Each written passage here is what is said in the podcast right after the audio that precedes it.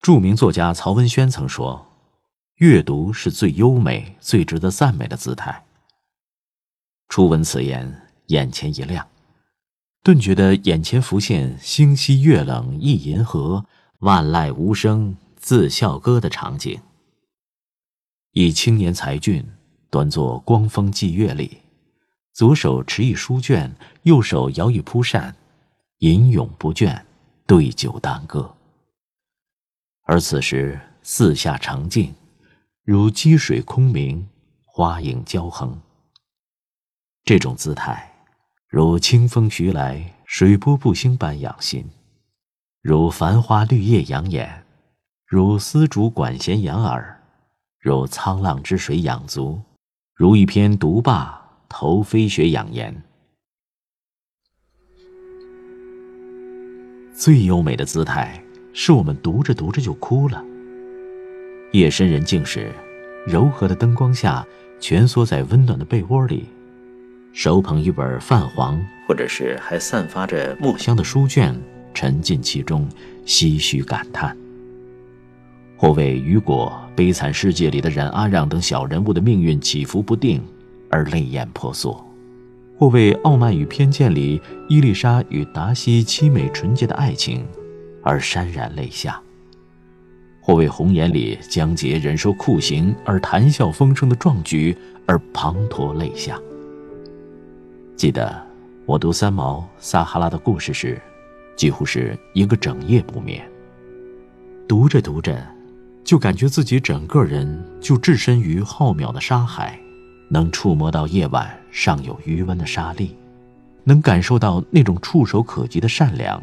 那种至纯至美的爱情，那种至简至朴的单调和荒凉，仿佛看到了那十岁出嫁的娃娃新娘小邻居姑卡。那里面的一句句话，更是抨击心灵深处。飞蛾扑火时，一定是极快乐幸福的。夜也来了，我点上白蜡烛，看他的眼泪。烫成什么形象？那是浸透了作家眼泪和心酸的文字，是对爱的执着，对弱小的同情，对不幸的怜悯，是对世界一瞬间绝美的永恒定格。最优美的姿态，是我们读着读着就笑了，或是为主人公技高一筹智慧的莞尔一笑。或者为荒唐滑稽的丑角捧腹大笑，与读着读着就哭了相比，笑是伴着欢愉的，是流淌着通体舒畅的。但这种笑，更能使我们深刻的反思，长久的喟叹。比如《儒林外史》里的范进中举，范进中了举人，喜极而疯，老岳父前倨后恭。以前打这个不争气的女婿随手就来，中举后则担心打的是文曲星。为了使自己的女婿贵人回归正常，只能大着胆子扇了一巴掌，但是觉得手变得隐隐的疼，害怕是天上的菩萨计较起起来。一伙人都在笑，笑即将到来的荣华富贵，笑趋炎附势是块小人，笑世态炎凉的社会现实。马克吐温的竞选州长更是让我们笑到了极致。以前的正派人变成了伪正犯、小偷和几个肤色不同孩子的父亲，我们不由得发笑，笑金钱政治的巨大破坏力和创造力，笑无所不用其极的政客卑劣手段，笑颠倒是非、混淆黑白的世道乱象，笑得一塌糊涂，笑得轻松坦然，笑得流出眼泪。最优美的姿态，是我们读着读着就醉了。在世界上所有的文字里，唯有汉语的遣词造句能营造出最美意境之美。陶氏的悠然，苏子的豪放，李清照的婉约，李白的浪漫磅礴。其中最值得称道的，就是《诗经》美轮美奂的美学境界，它流淌着古代爱情的滥觞之美。蒹葭苍苍。白露为霜。所谓伊人，在水一方。溯洄从之，道阻且长；溯游从之，宛在水中央。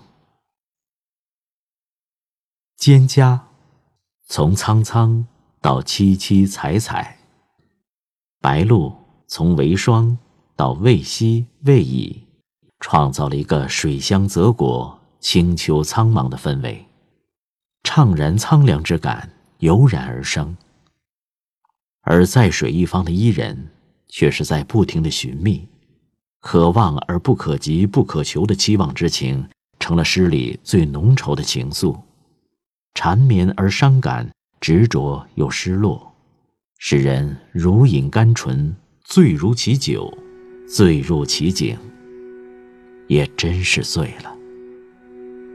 诗酒文章纷纷把文人墨客熏醉了，把才子佳人陶醉了，醉了风花雪月，醉了历史长河的涟漪浪花。阅读是人世间最优美的姿态，它给我们滋养，给我们力量，给我们温润。这种姿态，内化到里面的血液和骨子里，浸透出来的是优美的气质，是绝美的舞姿，是灵魂的洗涤。